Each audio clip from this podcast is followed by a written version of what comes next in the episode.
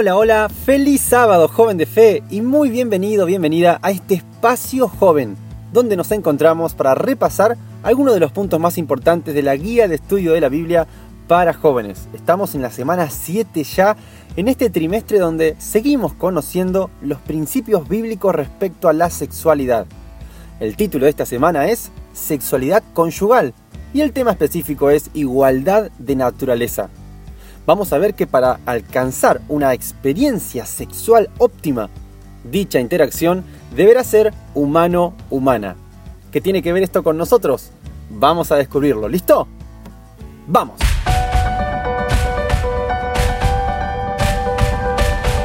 Esta primera parte la titulé Dios bueno es y todo lo que Él nos da es bueno.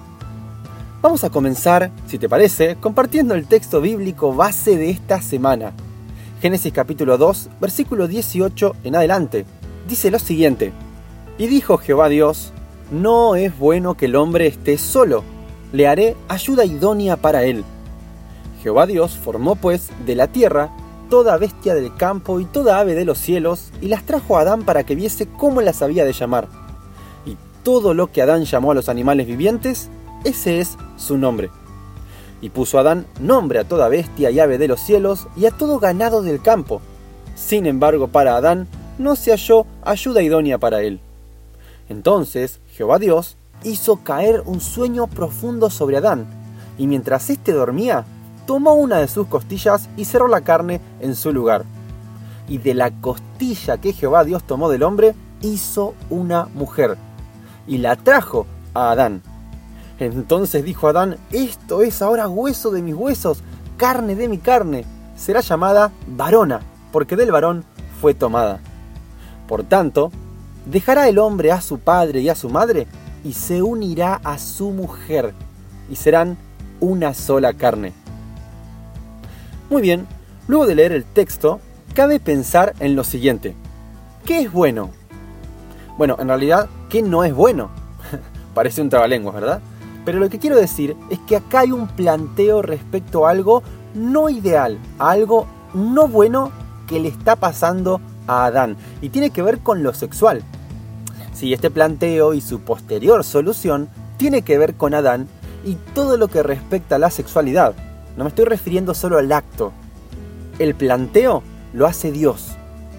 No es bueno que Adán esté solo. Es malo eso. Él necesita a alguien. Él necesita a alguien, y acá quiero empezar a ser un poquito más, más directo respecto al tema de la lección. Él necesita a alguien de su naturaleza, no algo, no un animal, porque está rodeado de ellos y no se halló ayuda idónea en eso. No necesita un árbol, un fruto, no nada más que la solución que propone el arquitecto de la sexualidad, Dios. ¿Y qué propone en su sabiduría el Rey de Reyes? Una mujer, un ser humano creado a partir de un hueso de Adán. ¡Wow! Tendría sus mismos huesos, su misma carne, básicamente sería alguien de su misma naturaleza. Luego, en el versículo 24, cuando Dios decreta que serán una sola carne, está hablando de ambos, de ellos, de la participación de ambos, de Adán con Eva y de Eva con Adán. Sí, sé que parece demasiado obvio lo que estoy diciendo, pero lo estoy diciendo adrede.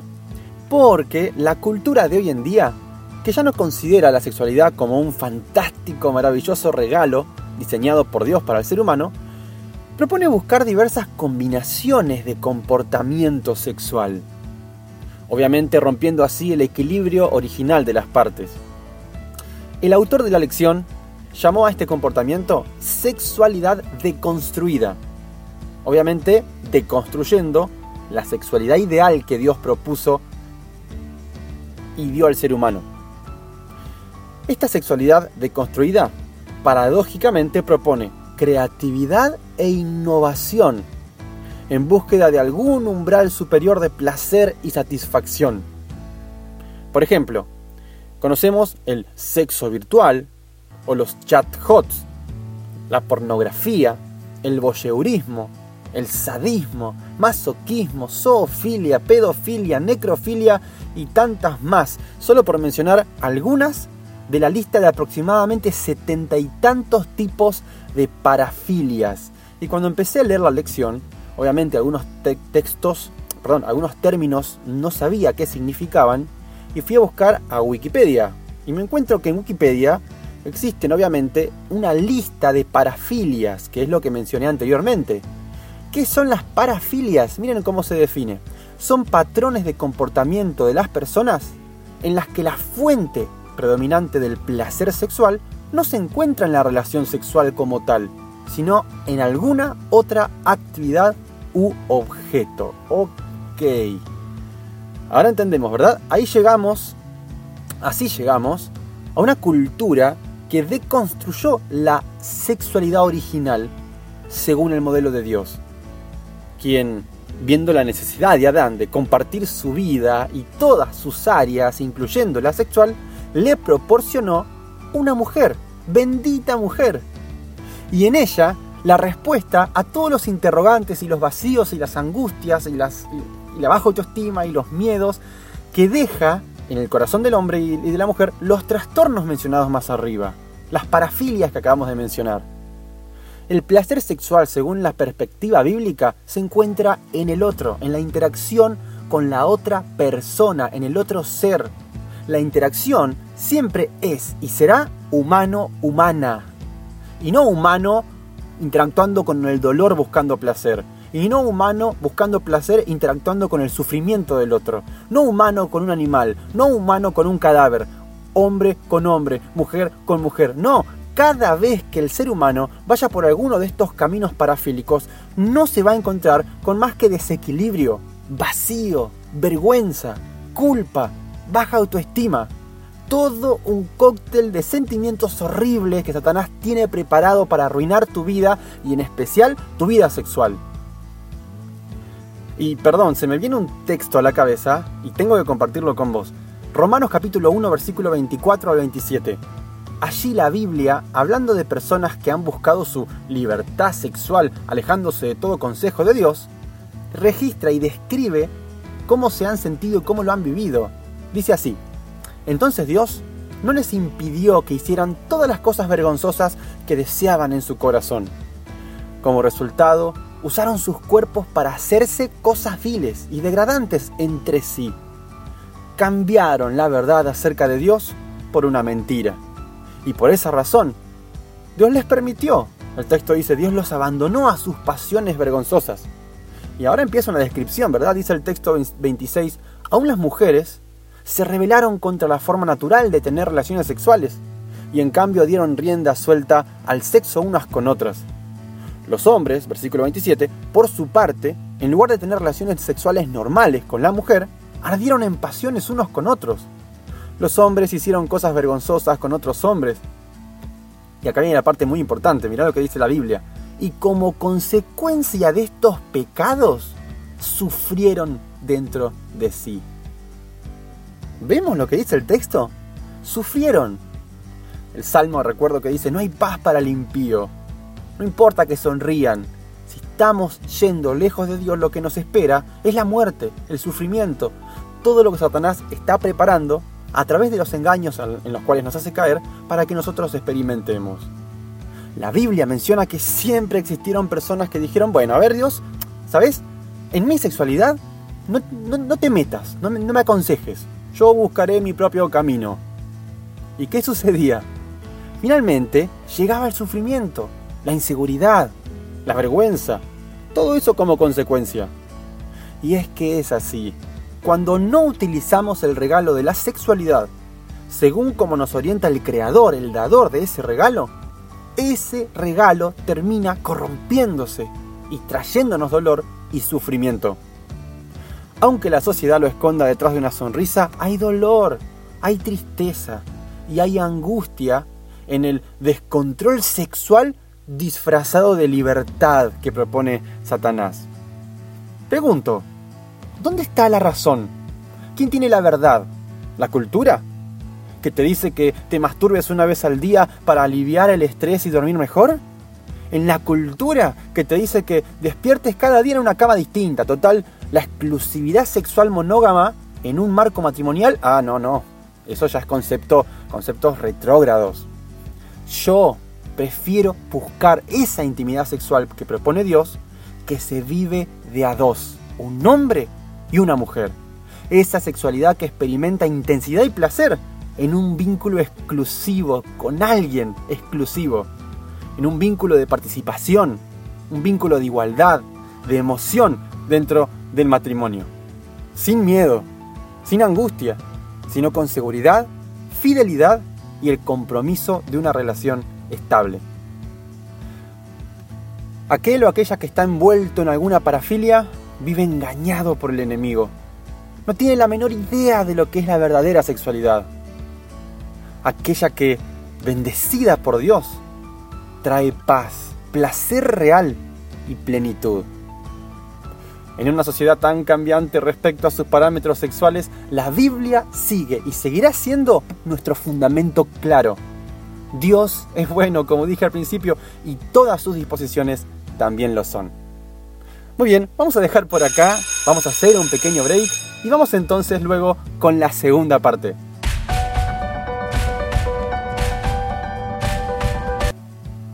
Bien, bienvenidos a este mini break que tenemos siempre antes de la segunda parte y quiero mencionar a todos los que participaron en el recreo del último podcast, contestando correctamente el desafío bíblico. Sí, ese desafío que decía así, corriendo vine al foso a ver al que oraba, porque algo me decía que muerto él no estaba. Corriendo vine al foso a ver al que oraba, porque algo me decía que muerto él no estaba. ¿Quién soy?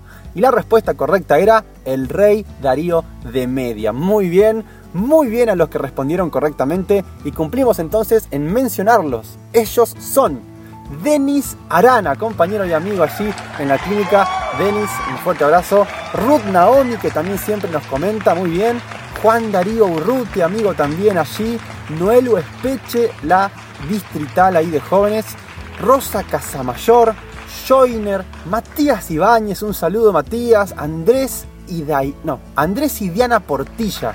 Sí, el canal Verdades Binarias, muchas gracias por participar también. Alejandro Zacayán, Daniela Martínez, Eliana Mamani y Eliu Guevara. Chicos, un fuerte aplauso para ustedes. Gracias por su participación, por su apoyo, por sus comentarios. Y entonces ahí los mencionamos y les damos un fuerte aplauso. Muchas gracias chicos por participar y por sus respuestas. Logro desbloqueado. Muy bien 10. Así que hoy les traigo un nuevo desafío. La pregunta es, ¿quién fue? Sí, ¿quién fue? A ver, dice así. ¿Quién fue el padre de Noé? Sí, Noé, el que construyó el arca. ¿Quién fue el padre de Noé? Opción A, Matusalem. Opción B, Lamec. Opción C, Enoch. ¿Quién fue de estos tres el padre de Noé? No es tan fácil, ¿verdad? Bueno, si sabes quién fue, como siempre, deja tu respuesta en el comentario allí abajo. Así te llevas tu like, tu corazón rojo y de paso te saludo en el próximo recreo del podcast de la semana que viene. ¿Está bien? Muy bien, vamos a terminar acá nuestro recreo, así que vamos a pasar a nuestra segunda parte de repaso.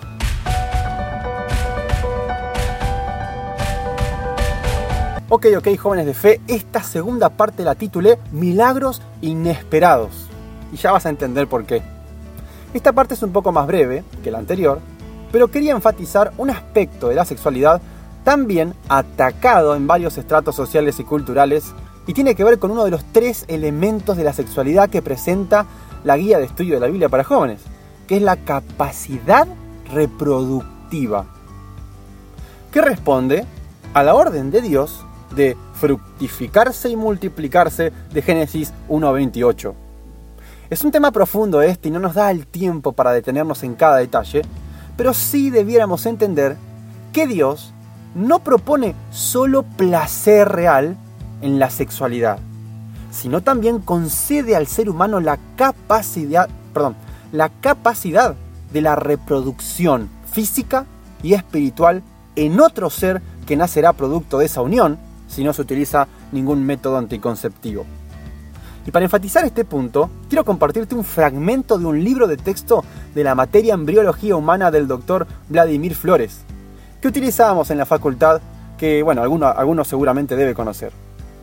Al respecto, en la página 14 del capítulo Fecundación dice así. Desde el punto de vista médico y social, debe agregarse que al concepto de condición óptima para la fecundación y la consiguiente procreación, se asocia también el concepto de A. Pareja adulta. B. Madura. C. Inserta productivamente en la sociedad. D. Con deseo y decisión de procrear. E. Capacidad para ejercer una capacidad para ejercer una paternidad responsable. Wow, y esto es un libro de texto de la universidad.